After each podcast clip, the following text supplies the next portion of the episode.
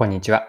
アクシスの代表をやっている多田翼です。今回は小売りのビジネスモデルについてです。この内容からわかることは、ファミリーマートのある取り組みをご紹介するんですが、それが店舗のメディア化です。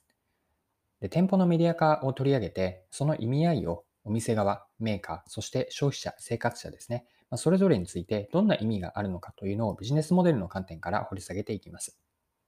でこの内容をぜひ聞いていただきたいなと思うのは、小売りのビジネスに関わっていらっしゃる方です。ファミリーマートの店舗のメディア化の話なので、広告の仕事をされている方にも何か少しでも参考になればと思っています。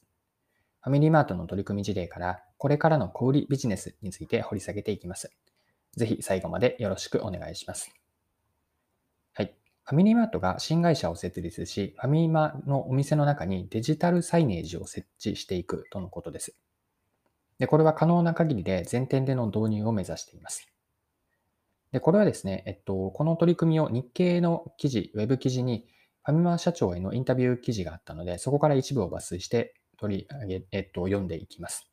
冒頭でファミリーマートが次世代のコミュニティ作りを急いでいるという話があって、国内約1万6000店に情報発信メディアとしての機能を加えていくということがあって、えっと、それを踏まえてインタビュアーの方が質問してからファミマの細見社長が答えています。で質問が24日にメディア事業の新会社が発足します。まあ、それを受けて社長はこのように言っています。店舗にデジタルサイネージを設置して商品 CM やニュースなど消費者向けの情報を配信します。まずは22年春までに約3000店に導入し、その後は設置可能な全店に広げる計画です。1日1500万人が来店する店舗網にメディアとしての機能を加えます。自社のメディアを持つということです。はい。ここまでが日経のインタビュー記事ですね。2021年の9月の20日の記事からでした。で、ちなみにこの店舗をメディア化していくのはトレンドのようなもので、アメリカではウォルマートが店舗のメディア化を進めていきます。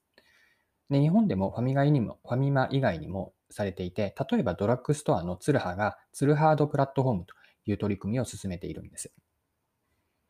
で、改めてこの店舗のメディア化についてここからより深めていきたいんですが、店舗のメディア化の本質って何でしょうか？これは私の解釈であるんですが、一言で表現すれば、店舗のメディア化とは、リアル店舗の再定義です。まあ、実店舗ですね。オンラインではなくて、リアルな店舗の再定義。これが店舗メディア化の本質だと見ています。で再定義の意味合いは要素分解をすると2つあると思っていて、一つはリアル店舗が商品を売る場だけではなくて、情報コンテンツを発信する場になるということなんです。で、一般的にはコンビニやスーパーは商品や商品を卸やメーカーから仕入れて、まあ、店頭で販売するというビジネスです。で、店舗のメディア化とは、これを商品だけではなくて、扱うものを情報にも広げていくんです。で、もう一つの最低義の意味合いは、収益の多様化です。でこれまでの仕入れた商品を売って利益を得るというビジネスモデルだけではなくて、店舗メディアによる広告配信収入を得ます。メーカーでの広告主から広告や反則費が新たな小売の収益源になるんです。はい。で、ここまでが、えっと、店舗のメディア化のお店側、小売側にとってと、あとはメーカーとか事業会社ですね、広告主側にとってどんな意味があるのかだったんですが、もう一つのプレイヤーである消費者ですね、生活者にはどんな意味合い、メリットがあるのかについても見ていきましょう。で店舗のメディア化というのはビジネス運営側である小売、今回の例で言うとファミリーマートなんですが、ファミマにとってはビジネスモデルが進化をしていくので魅力的な話なんです。で一方で来店客である生活者には店内のデジタルサイネージ設置、ファミマのコンビニの中にのサイネージ設置というのはメリットになるんでしょうかで、これは今のところ自分の結論なんですが、生活者メリットというのは懐疑的に見ています。確かに店内にサイネージがあれば見るとは思います。とはいえ、メディア化されたからといって、コンビニそれ自体の魅力が高まる高まるとは思えなくて、ちょっとまだピンときていないんですね。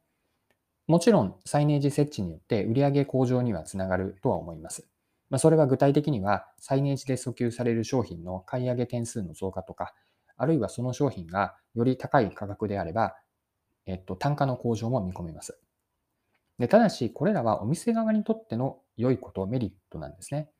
一方の一人の生活者として自分の視点で見たときに、個人的にはサイネージ設置よりもコンビニの中がレジなしになって少しでも支払いの手間が減って効率的に買い物ができる方がことコンビニについては魅力は上がるんです。サイネージなどの店舗メディア化というのはコンビニ、業態で見たときにコンビニよりもドラッグストアとかスーパー、あるいはドンキーですかね。ドンキーなどの方が価値を出せるんじゃないかなと。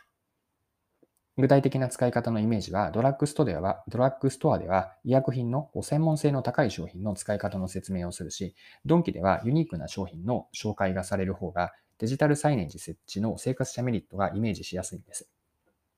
まあ、ということで、今回、この見ているファミマ、まあ、コンビニと言い換えてもいいんですが、コンビニのデジタルサイネージ設置、コンビニのメディア化というのはやや懐疑的ではあるんですが、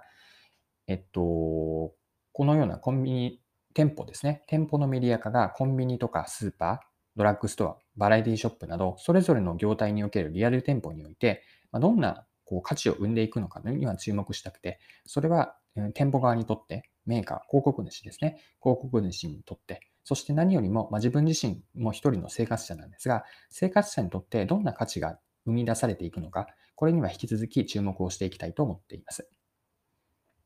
はい、そろそろクロージングです。今回はファミマの店舗メディア化の取り組みから、これからの小売ビジネスについて掘り下げてきました。